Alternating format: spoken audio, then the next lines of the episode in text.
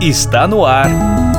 Let's Talk Podcast, uma iniciativa da NTT Data Brasil que une negócios e inovação. Integrante do COI de Agilidade da NTT Data Brasil desde 2020, Lucas de Barros Gomes, Senpei Agile Coach, foi o apresentador do Let's Talk Webinar Brasil sobre o tema Autogestão e Autonomia com Organizações Orgânicas em um Time de Agilidade. A partir de agora, em dois episódios do Let's Talk Brasil, você ouve uma seleção de trechos desta apresentação feita pelo Lucas sobre um experimento organizacional criado para gerar um ambiente onde todos possam pertencer. Com a palavra, Lucas. Bem, na verdade, o que eu quero falar aqui é dizer que receita de bolo não existe. E o que eu quero apresentar aqui é uma história de aprendizados organizacionais de um experimento que ainda vive aqui no time de agilidade, tá? que a gente chama de COI, ou Centro de Excelência, né? o Center of Excellence. Tá? É o COI de agilidade da NTT Data.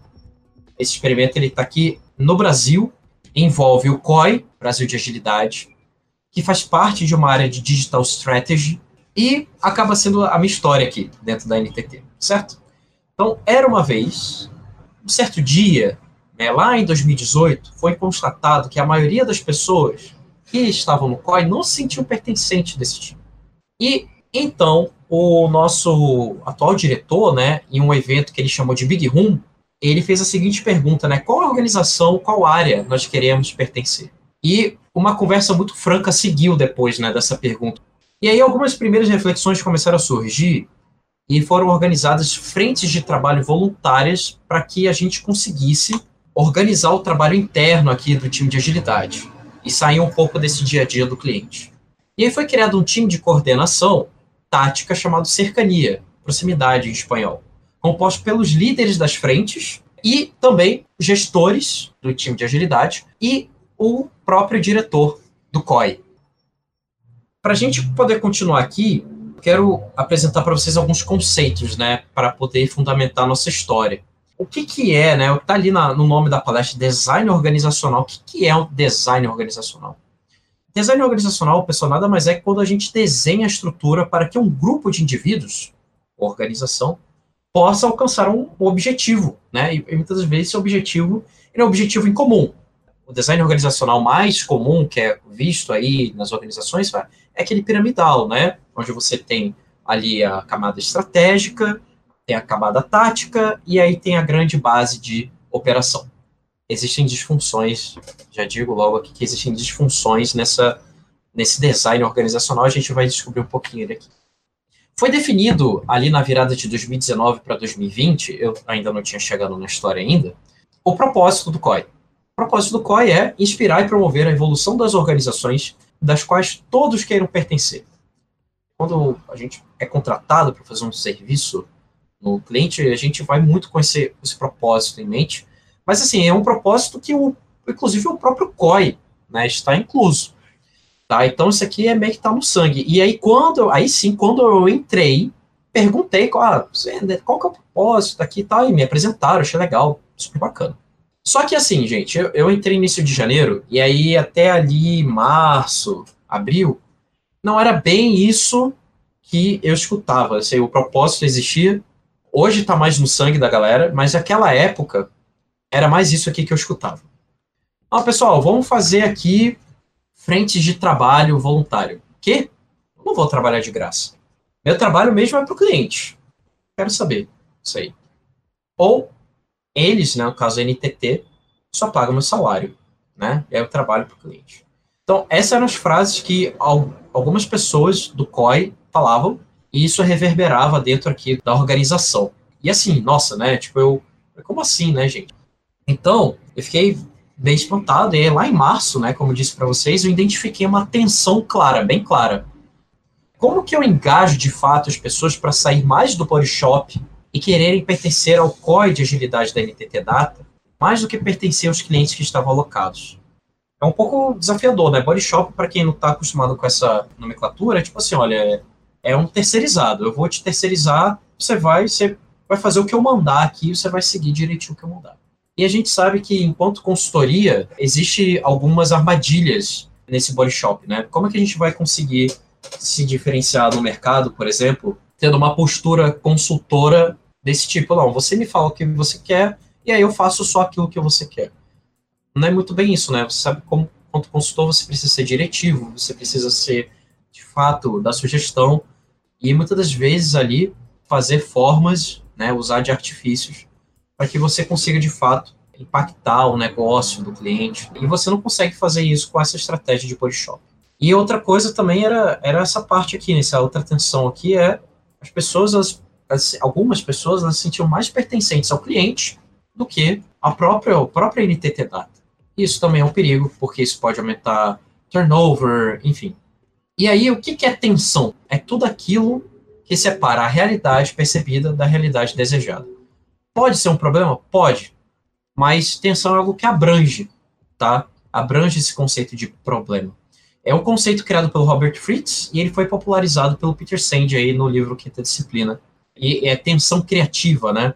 Inclusive, sei lá, eu quero aprender a tocar, sei lá, piano, né? Então, tudo aquilo que separa a realidade percebida da realidade desejada, um dia eu quero tocar piano. Hoje eu não sei tocar piano. Então, para resolver essa tensão, eu vou entrar numa escola né, de piano, enfim, de música. E aí essa atenção, pessoal, assim, é, é esse discurso, tipo, ah, eu só trabalho para o cliente, eu não trabalho para eu só, eu só sou terceirizado aqui, eu só trabalho aqui. É, é, algo que eu não gosto muito desse tipo de discurso, né, por isso que eu peguei essa atenção para mim, e eu quis muito resolver essa atenção, porque como é que a gente vai conseguir ser um centro de excelência, um COI, se a gente não tem nenhuma diferença para concorrência, ou se a gente não tem nenhum nada que nos diferencie, ou se a gente não tem de fato uma estrutura que permita com que a gente se sinta pertencente a fazer a diferença. De novo, resolver uma tensão é aproximar a realidade percebida do futuro desejado. E aí, num, num bate-papo ali, numa apresentação, né, é, dessas big rooms, né, presenciais ainda, a pandemia não existia, e aí o resultado, né, que eu, putz, eu percebi essa tensão, e aí eu gerei um experimento organizacional. O resultado dessa conversa, né, foi esse pequeno experimento organizacional utilizando organizações orgânicas, ou também chamado de O2. E eu tive um sponsorship, eu tive, né, eu, foi, eu tive um patrocinador que foi o próprio diretor. Né, eu conversei, olha, acho que dá para a gente ir por esse meio, onde a gente consegue gerar um ambiente onde todos possam pertencer, com muita integralidade do indivíduo, né, com muita autonomia também. E o Everton, né, o Tom, ele sempre deixou claro que ele gostaria de descentralizar poderes, enfim. E o que, que é a O2? O que, que são organizações orgânicas? Tá? A O2 ela é uma tecnologia social que ajuda organizações a se tornarem mais adaptativas, auto-organizadas e focadas no propósito. Ela é composta por um conjunto de regras essenciais, também conhecido como metacordos, e mais uma biblioteca de padrões em constante evolução. Foi criado pela Target é uma empresa brasileira, apesar do nome ser americano. Ah, Lucas, então você entrou, né, pegou essa tecnologia social, encaixou, assim como se a gente encaixasse um novo processo na, na empresa? Não, tá? Não, não fiz assim. Geralmente, quando a gente faz dessa maneira, dá meio ruim. É, esse lance de tombamento, né? Agora a gente vai usar Kanban pega, não, não, não interessa, agora é Kanban. Usa esse processo aqui, usa esse método, e é assim. É, geralmente, quando se trata de transformação e, enfim, né, de, de, de adoção a novos modelos, isso é uma das piores maneiras, na minha opinião. O que eu fiz, então? Eu utilizei algumas técnicas de hacking cultural e delimitei o escopo do experimento. Eu apresentei para uma frente de trabalho apenas, tinha o cercania, que era a coordenação, e tinha as frentes de aprendizagem, frente de serviço, frente de operação, frente de people, frente de. Isso tudo dentro aqui do time de agilidade, tá? O que, que eu fiz? Eu desenhei o futuro desejado, e aí eu dei um susto nas pessoas quando eu apresentei isso. O pessoal falou assim: nossa, mas calma, já é assim? Eu falei: não, não é assim. A gente vai começar com um pequeno experimento nesse time aqui de coordenação. E a apresentação eu fiz só para o time de coordenação líderes das frentes, gestores e, e o, o, diretor. Então eu, eu fiz um, uma técnica chamada dissonância cognitiva, é, é, a porta na cara, né? Tipo, eu apresentei aqui a, a big picture do negócio, a, a grande imagem. Eu assustei as pessoas de propósito, mas para ter buy-in delas, né, para eu colocar as pessoas, para ter as pessoas no barco, falei, calma, gente, a gente não vai fazer uma grande transformação. A gente vai começar pequeno, tá? Para a gente poder é, experimentar isso. É, eu falei para eles que a partir daquele momento aquela frente seria um círculo, porque o O2 ele trabalha com esse conceito de círculos, e que seguiria os metacordos. Então, os metacordos definem que cada círculo precisa ter um propósito claro, papéis bem definidos, papéis com responsabilidades, com propósito, artefatos, restrições e reuniões de círculo, né? Para que reunião de círculo? Para a gente começar a processar as tensões das pessoas. A gente daria ali um momento aberto para as pessoas levantarem suas tensões, né? lembrando tensão é tudo aquilo que separa futuro desejado do, do presente, né? Do nosso presente, da realidade percebida. E aí a gente utilizar ali os metacordos para processar essas tensões. Então, o que, que é o fim, né? O que, que é o, o, que, que é o, o O2 ele sustenta, né? O, o que, que esse design organizacional que o O2 propõe, ele, ele nos sustenta? Basicamente, o, o fim, é, olhando pelos paradigmas organizacionais aqui que o Frederic Laloux, né, do Inventando Organizações, escreveu, é o paradigma organizacional evolutivo, aonde você tem alguns pilares, né, é, três, para ser mais exato, que é o propósito evolutivo, autonomia dos indivíduos, integralidade dos mesmos propósito é aquele propósito lá que eu já tinha falado para vocês. Autonomia é você fazer ali o que você acha que é certo, dadas as restrições do grupo. Né? Você tem autonomia para decidir como você decide como você o trabalho, de atingir o objetivo, você e o seu time, o seu grupo, o seu círculo vai decidir como vai chegar nesse objetivo, sem interferência de gestores, diretoria, né, da camada hierárquica, vamos dizer assim. Mas o que eu mais gosto é da integralidade dos indivíduos. Porque como você vai levantar tensões, que é tudo aquilo né, que separa o futuro do presente, se você não consegue ser você, você mesmo. Então a gente precisa ter uma estrutura no qual a gente permita que as pessoas sejam integrais. Isso é muito importante. Você não vai ter tensões, né? E aí sim veio a pandemia, isso lá no meio do ano, né? O experimento já rodando. É, e aí lá no meio do ano veio a pandemia, partiu o trabalho remoto, né? Pensa o seguinte, putz, agora todo mundo vai para casa, né?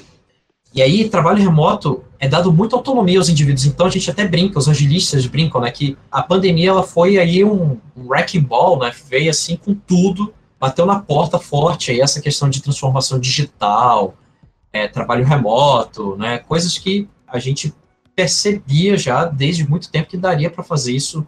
O trabalho que era feito dava para ser feito em qualquer lugar do mundo, né? Você está em qualquer lugar do mundo. E aí tem uma frase que eu gosto muito aqui, que é, é se é dado muita autonomia aos indivíduos no trabalho remoto, a autonomia do indivíduo é regido pelos acordos do time. E a autonomia do time é regida pelos acordos da organização. E da área da organização e assim por diante. Então o O2 nada mais é né, uma tecnologia social que nos ajuda a escrever acordos. Só que escrever acordos, pessoal, é algo que é muito sensível, complexo e você precisa de interações para saber se aquele acordo está rolando ou não. Tá? Então você precisa de algo orgânico. Né? Se esse acordo não tiver mais funcionando, mata esse acordo, cria outros. E aí eu comecei aí nesse papel de facilitação, de facilitador do O2, para aquele pequeno time, partindo do experimento daquele pequeno time, e aí a gente começou a resolver as tensões que iam emergindo de forma orgânica. Então, o círculo começou a se estruturar, é, e olhando para o propósito as tensões iam surgindo e sendo processadas. Alguns papéis foram criados dentro daquele círculo cercania para dar clareza organizacional, né, tipo papéis de responsabilidades, tudo mais. Foi feito de forma orgânica. Eu não fiz transliteração de papel, por exemplo, que é uma das práticas que a galera da Targetil sugere, né? Tipo, olha, você tem que pegar o papel atual das pessoas e fazer a transliteração. Olha, esse papel ele atende a que propósito? Ou esse propósito vai ter qual papel? eu não fiz assim, eu fui mais de forma orgânica mesmo. Comecei só com os papéis essenciais do O2, das organizações orgânicas, são quatro, se não me engano. E aí eu fui deixando emergir as tensões. Tá? Aí, opa, sentimos necessidade que precisamos criar um novo papel. Levanta uma atenção, a gente adapta a estrutura. Então as reuniões tomaram uma forma estruturada, que antes é, até isso era um pouco meio sem estrutura. Né? Então, reunião sem estrutura vai para onde? Vai para qualquer lugar e tá, e tá tudo bem. E a gente saiu um pouco das decisões por consenso a gente foi para decisões por consentimento. Às vezes, pessoal, o consenso trava as organizações e as decisões. A gente precisa de estar vivendo num mundo muito complexo, onde as coisas acontecem muito rápidas. Então, você precisa de um mecanismo para fazer decisões integrativas e tomar decisões também por consenso, por consentimento. A gente pode acabar caindo no paradoxo de Abilene. O paradoxo de Abilene é um viés cognitivo identificado por Jerry Harvey, tá, que diz o seguinte, que nesse paradoxo, um indivíduo toma uma decisão baseando-se na suposição de que um grupo ele vai agir ali meio que de certa forma. Só que aí esse indivíduo acaba se contrariando a sua própria vontade em função do grupo. E aí, para quê, né? Para obter aceitação do grupo, ou para não sofrer censura, ou para não levar aquela martelada na cabeça. Cadê a integralidade do indivíduo nisso? Só que assim, nem tudo foi um mar de rosas, tá, gente? A, a gente começou o experimento ali no, no, no Cercania, e aí meio que virou um status social, psicossocial dentro do COI para participar do Cercania. A gente divulgou esse experimento de forma precoce, sem clareza dos próximos passos, porque como é orgânico, talvez a gente deveria ter dado uma maturada ainda na ideia ali.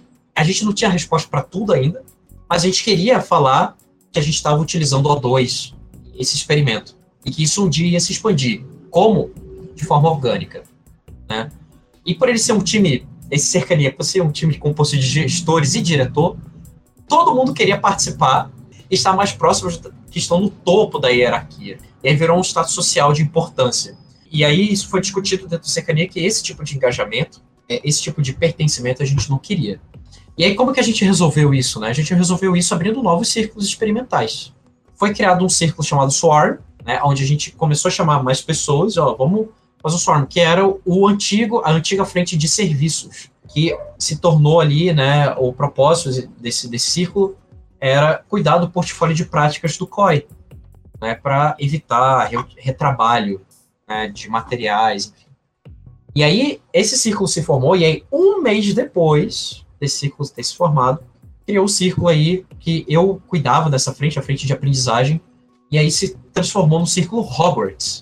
Né? Eu tenho ótimos aprendizados também para compartilhar só do Hogwarts, porque um mês depois, não porque é paralelo. A gente quis, né, eu, principalmente que eu, liderei aqui a, a criação desse, do, do, Círculo Hogwarts, é, queria pegar aprendizados organizacionais lá da galera do Swarm, lá do Bruno, que estava liderando a criação do Swarm.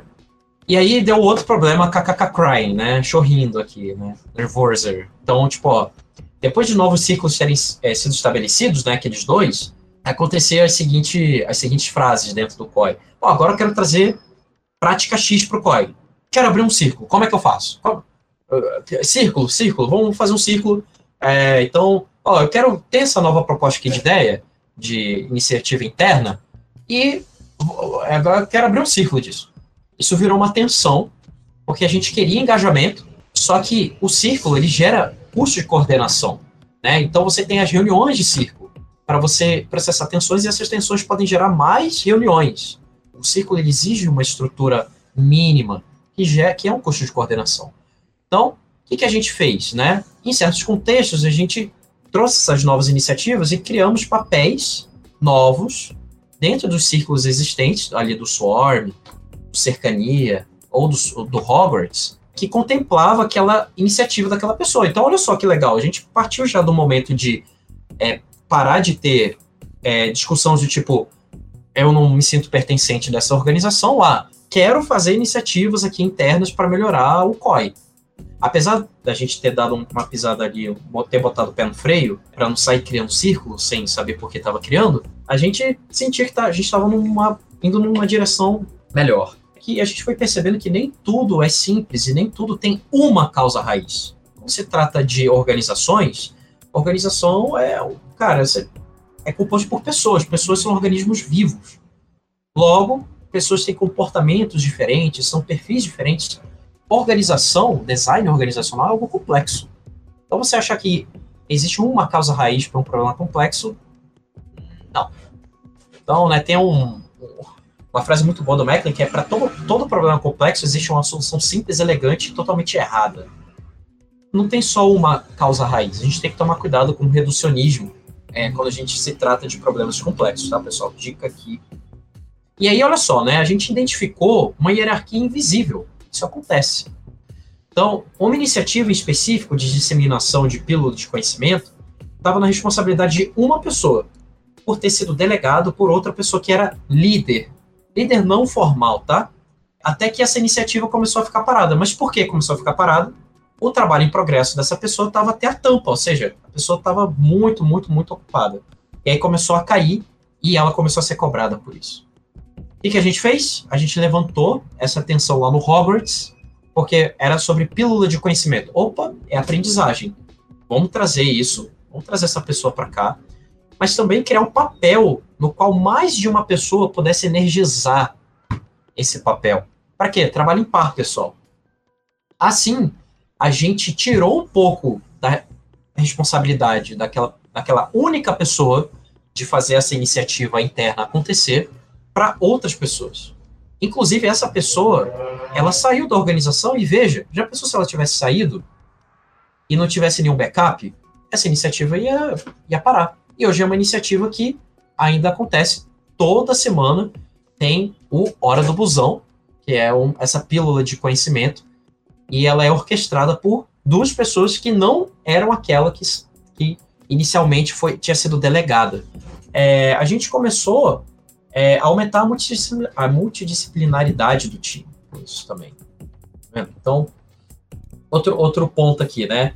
As pessoas do próprio cercaria começaram a perder o interesse no nosso momento de sincronização. Tinham pessoas que não tinham papéis dentro dos outros círculos, já que o cercania ele era um círculo de coordenação, houve uma desconexão. Então a gente entendeu que estava na hora da gente evoluir o cercania para o conceito que a gente chama de supercírculo. Né? O supercírculo contém vários círculos dentro, com pessoas que representassem os círculos que estavam trabalhando, então Hogwarts, Swarm, Marketing, OA, porque talvez nem todos estavam se sentindo pertencentes ali. Um grupo, um grupo hacker, ele de, de hacking cultural, começou a discutir como matar o cercania e transformar numa estrutura onde a gente englobasse e utilizasse mais a energia das pessoas a favor, né? Ao invés de, ah, eu quero participar desse e daquele, não, não. Como que a gente consegue ter uma estrutura melhor, né? A gente precisava entender quais eram os, os contrapontos, entender os ganhos de existir o cercania, é, qual era a visão do cercania. E aí uma tensão foi levantada no próprio cercania, o círculo. Uma conversa muito transparente fez com que ele deixasse de existir.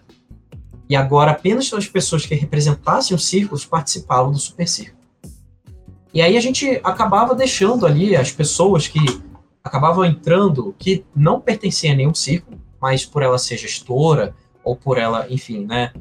Ou uma outra pessoa também que estava efetuando uma liderança não formal ali e não estava conectada a nenhum assunto de círculo, a gente liberou essa agenda dessas pessoas para que elas pudessem investir o tempo dela em outras coisas, em outros assuntos. Então, o que, que aconteceu? Qual foi a grande mudança? Saíram os managers, né, os gerentes, saíram os líderes das frentes, que não existiam mais mesmo, não existia. Porém, o diretor ficou né, para dar os devidos direcionamentos é, quanto a pedido de ajuda e adaptação. Também era feito direto é, para ele, né? E ele também queria fazer pedidos de adaptação, levantar atenção por ele mesmo, né? Ali para a gente poder se adaptar às novas necessidades do próprio time. E para essa transição acontecer, demorou um ano, gente. Olha só, um ano. É, sete meses, vamos botar assim, sete, oito meses. Então não foi um negócio assim, sabe, ligar de botão. Não foi. Tá? Foi um negócio que demorou, porque a gente estava respeitando o momento da organização, respeitando a cultura respeitando a estrutura. Só que a gente estava fazendo intervenções ali. Aquele cercania se tornou um super círculo que engloba os círculos aqui, o círculo Swarm, Hogwarts, OA, marketing, enfim, outra, outras iniciativas legais também que foram resultado, né, foram gerados aqui desse movimento de círculos, né, mentoria, que a gente consegue dar mentoria para as pessoas de forma interna, é, sistema de badges, como que a gente consegue criar um mecanismo sistêmico no qual a gente engaja as pessoas a participarem das iniciativas. Vou fazer aqui um sistema de badges. Okay? Vamos gamificar a parada.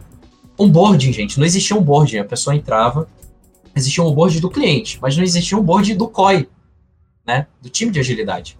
Isso foi criado também.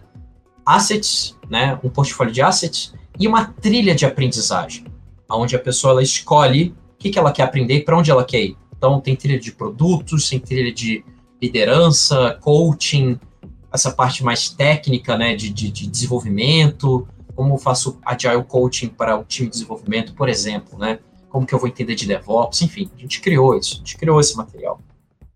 Iniciativas mapeadas, a gente chegou a ter 18, acho que 22, algumas delas morreram, outras permaneceram e está tudo bem. Algumas frases aqui de pessoas participando né, desse experimento. Então, ó, o Michel, que tem 36 anos de TI, ele nunca. Tipo, né, isso aqui que ele está participando, ele nunca vivenciou na vida dele.